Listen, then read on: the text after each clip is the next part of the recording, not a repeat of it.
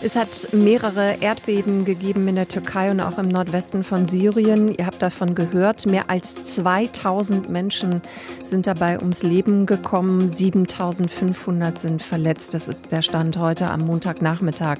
Jetzt muss es schnell Hilfe geben. Wie funktioniert das in so einer Krisensituation? Das ist unser Thema jetzt. Deutschlandfunk Nova.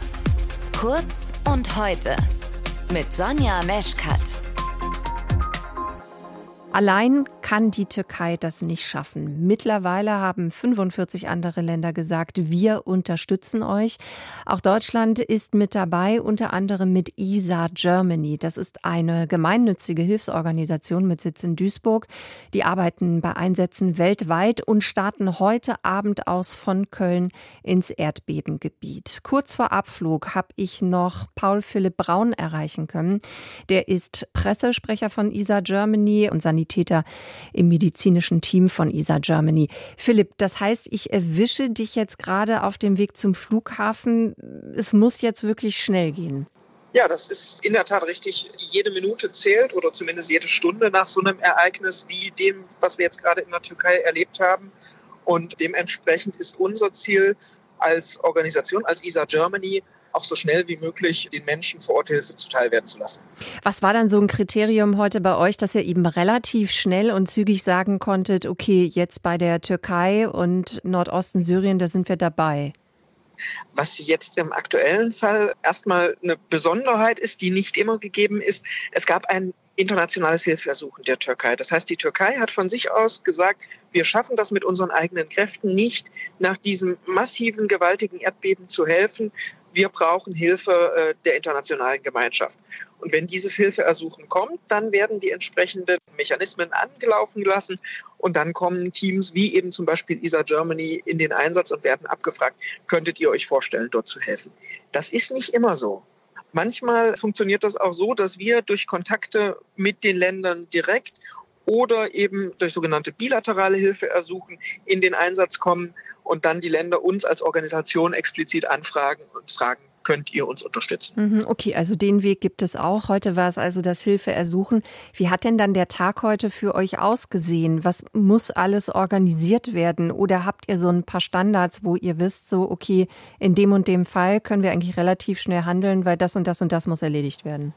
Also wir haben natürlich Standards, ganz einfach, sonst ist auch so eine unglaublich zügige Vorlaufzeit, wie wir sie derzeit haben, nicht zu leisten. Ähm, unser Tag hat so ausgesehen, dass um 4.46 Uhr am Morgen unserer Zeit ein Voralarm kam. Den bekommen unsere ISA-Mitglieder dann auf ihr Mobiltelefon. Das ist relativ laut und weckt einen dann auch aus dem Schlaf.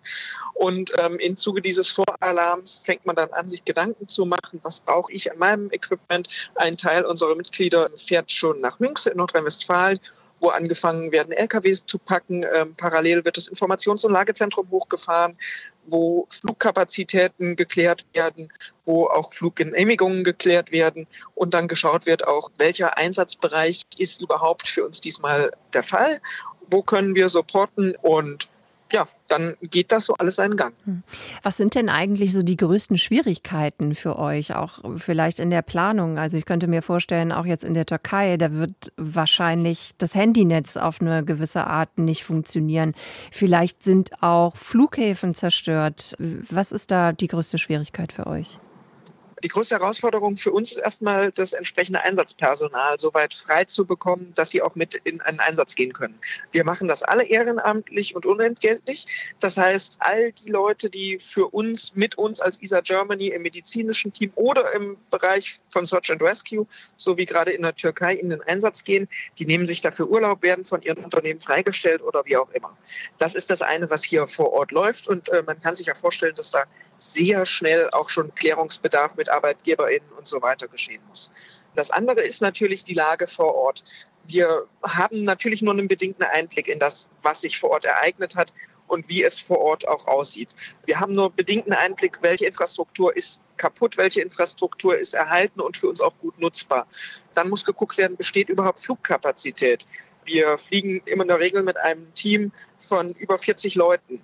Plus nochmal mehr als elf Tonnen an Cargo, an Material, was wir mitführen, plus Rettungshunde und so weiter. Das kann man nicht alles einfach so in einen kleinen Urlaubsflieger reinladen, mhm. sondern da muss dann auch geguckt werden, besteht überhaupt die Möglichkeit, entsprechend einen Flieger zu chartern oder mit einem anderen Flieger mitzugehen oder wie auch immer. Also das sind alles die Herausforderungen, die so am ersten Tag im Grunde genommen laufen und dann natürlich auch das Zusammenkommen aller Teammitglieder am Abflughafen. Gibt es denn etwas, was generell oder was man generell sagen kann, was am nötigsten gebraucht wird, einfach in so einer Situation dann, was ihr auf jeden Fall mitnehmen müsst? Wir sind derzeit unterwegs als Search and Rescue Team. Das heißt, wir sind unterwegs mit unseren Einheiten der technischen und der biologischen Ortung, sprich mit Rettungshunden, mit Horchgeräten, mit entsprechenden Trümmerkameras etc. Alles das wird derzeit ganz akut gebraucht, weil es eben dieses schwere Erdbeben gegeben hat. Viele, viele Menschen voraussichtlich noch unter den Trümmern sind, hoffentlich auch noch viele unter den Trümmern leben, die dann von uns gesucht und gerettet werden. Was wir aber definitiv sagen können, auch aufgrund unserer Einsatzerfahrung als ESA Germany, ist es insbesondere das Mutter- und Kindproblem, was immer wieder auftritt. Das heißt, dass insbesondere Mütter und Kinder nach solchen Katastrophen oder auch natürlich Schwangere in dem Zusammenhang nach solchen Katastrophen besonders betroffen sind, weil sie in der Regel eine große Unterstützung nochmal brauchen. Paul Philipp, dann herzlichen Dank an dich für die Hintergründe, dass du uns einen kleinen Einblick geliefert hast, wie eure Arbeit jetzt so in den ersten Stunden verläuft. Und dann drücke ich die Daumen und wünsche euch einen guten Flug. Danke. Vielen lieben Dank, alles Gute. Deutschlandfunk Nova. Kurz und heute.